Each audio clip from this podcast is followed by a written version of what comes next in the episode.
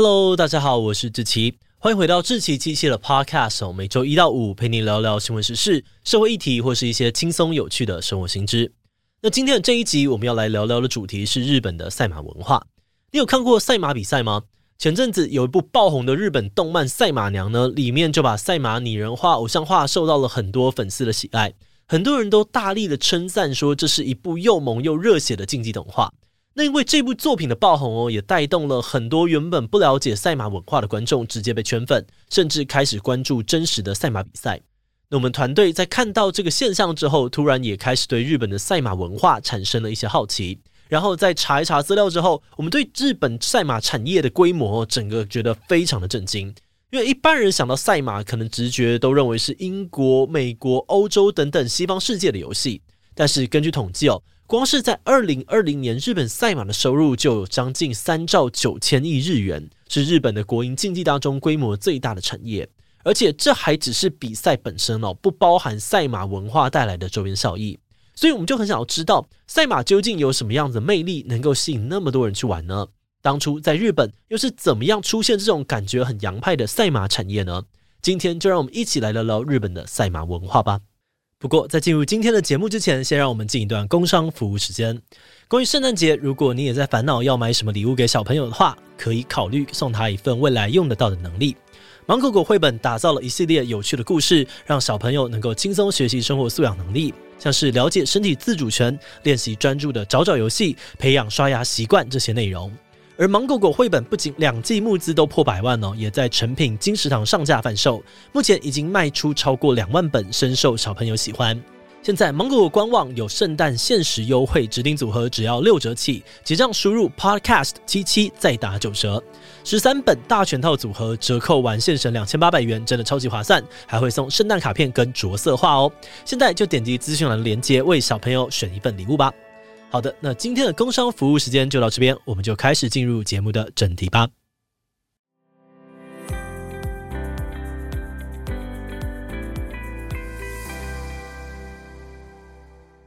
首先，我们要来看一看呢，赛马这项运动一开始是怎么出现的。广义上面来说，赛马就是人类使用马科动物来进行比赛。最早的赛马呢，可以追溯回古罗马帝国的二轮战车比赛。当时的古罗马人会站在战车上面，一次操控很多只马，在赛道上面比赛谁比较快。而现代的赛马则是起源于十二世纪的英国，当时在伦敦的马市就有特别设置赛马的比赛，而这也是现在英国赛马最早的正式记录。然后这个赛马比赛就这样子持续的蓬勃发展，到了十七世纪，英国伦敦北边的纽马克特城市 Newmarket 还举办了世界第一场正式的赛马比赛。而不久之后，这样的昔日赛马也开始扩展到了其他英国的殖民地，譬如像是印尼、南非、澳洲、香港这些地方都出现了赛马比赛。咦，那这边就有个地方怪怪的了。而、啊、日本又没有当过英国的殖民地，他们为什么会出现赛马呢？其实早在日本古代就有出现过非常独特的赛马活动，当时的赛马被称之为是竞马，竞赛的马匹。那在奈良时代之前呢，竞马还有拔河、相扑一起被视为是一种农村的神事，也就是在神明面前举办的活动。而到了平安时期，竞马还成为了专属于日本朝廷的仪式。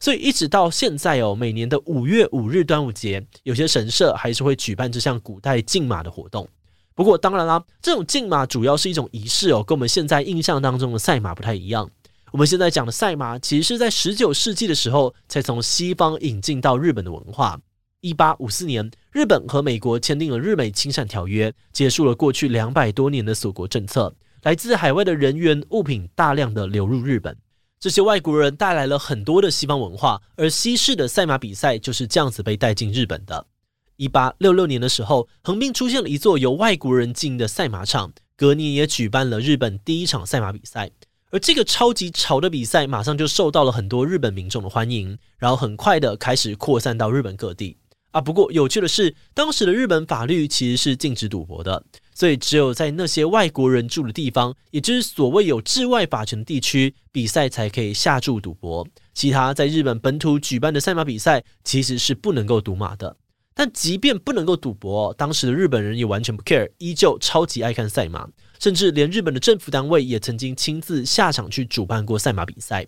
像是在一八七零年，在东京招魂社，也就是现在的靖国神社，就首次举办了日本官方主办的赛马比赛。而且早期日本的赛马比赛还常常会收到来自日本天皇、政府机要、外国官吏或当地居民自愿去捐赠很多的奖金跟奖杯给比赛单位和选手。有研究赛马的学者就认为，哦，当时这些比赛之所以会得到那么多贵族跟官员的支持，除了是因为上流阶级觉得赛马很酷之外，也跟日本当时的国家政策有很大的关系。因为当时战争所使用的武器虽然都已经逐渐现代化了，开始有了枪支、炮弹，不过交通物流的技术还是没有那么成熟，所以这个时候的马匹还是在战争当中运送物资的重要工具，等于是一种活兵器。谁的国家有能力培育出厉害的马匹，那其实就代表着你国家有一定的战争实力。那政府要怎么样让人知道我们国家的马匹超强呢？没有错，就是让他们参加赛马。所以这个时候的赛马比赛，除了是一种竞赛娱乐之外，其实也是一种国力的展现。那当时日本政府也知道自己国家产的马跟西方国家的能力差异太大，还因此成立了特别的部门，希望培育出更多体质优良的军马。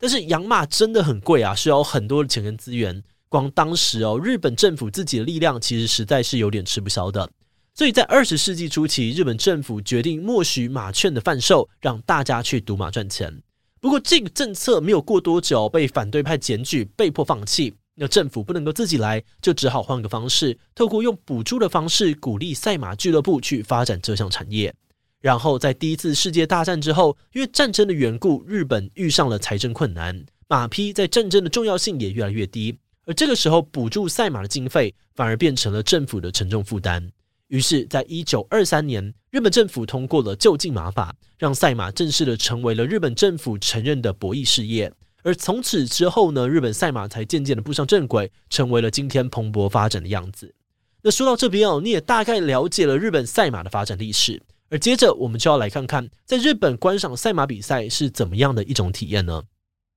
日本最著名的赛马比赛有春季跟秋季的天皇赏、大阪杯、日本杯等等国际一级赛事，而每场赛事对于马匹的性别、年龄都有明确的出赛资格，比赛的距离也都不太一样。那虽然一说到赛马，你可能会觉得啊，那是有钱人的娱乐，但其实，在日本赛马场的这个入场券不贵哦，只要大约一百到两百日元就可以入场观赏。但如果你想要下注，就需要你满二十岁才能够购买马券，而且因为每一注是一百日元哦，金额也不算大，让民众可以根据自己的经济能力评估要投入多少金额。那说到投注的方式呢，有很多种可以选择，比较常见的有独赢跟位置这两种玩法。独赢的玩法很基本，就是你直接选一匹你觉得跑最快的赛马啊，说起来很简单啊，但要猜对冠军才能够赢钱，当然就比较难了。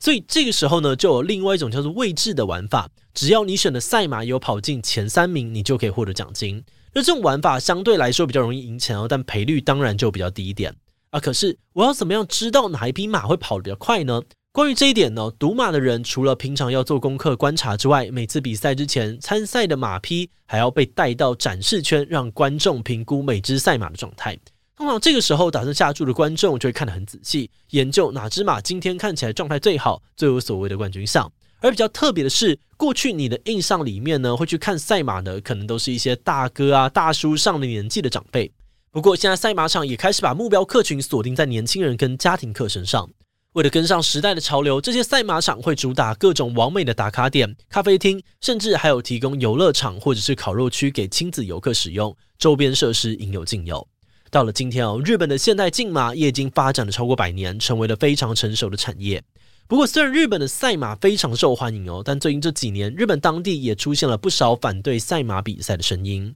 像是有很多的动保团体都对赛马这项活动提出了抗议。他们认为赛马比赛其实会对马匹造成严重伤害。举例来说，赛马使用的马匹大约从两岁开始就会接受骑乘的训练。但根据研究，大部分的马匹都是在五岁半之后骨骼才会发育完成。在这之前呢，人类骑乘马匹可能会造成他们的脊椎位移，产生永久性的伤害。而且在训练啊，还有比赛的过程当中，训练师都会使用马鞭或者其他驯马的工具。那这些训练方式当然也都会造成马匹的疼痛。那不只是训练对于马匹有危险哦，其实赛马比赛本身对于马匹的健康也会造成非常巨大的风险。像是有些赛马会因为运动过度出现心衰竭，或是运动性肺出血，在比赛时或者是比赛后死亡。另外，有了赛马，虽然没有立即的生命危险，但却因为频繁的比赛会出现像是骨折啊，或是韧带、肌腱的断裂等等的伤势。